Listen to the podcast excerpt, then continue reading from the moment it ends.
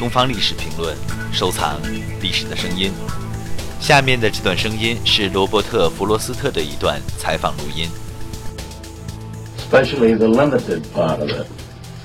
Everybody has said that courage is the greatest virtue, but uh, the point of what I said was that we've got to go ahead on limited knowledge. A general has to go into battle on limited knowledge, insufficient knowledge, insufficient. And uh, someone has said a poet ought to learn all that all the other poets had ever said before he undertakes to say anything, so he'll avoid repetition, you know. But if he did that, he'd be 50 years old before he started. And all the poetry that was ever written was really started somewhere between 15 and 25, you know. You've got to start on insufficient knowledge. And you've got to have that kind of courage.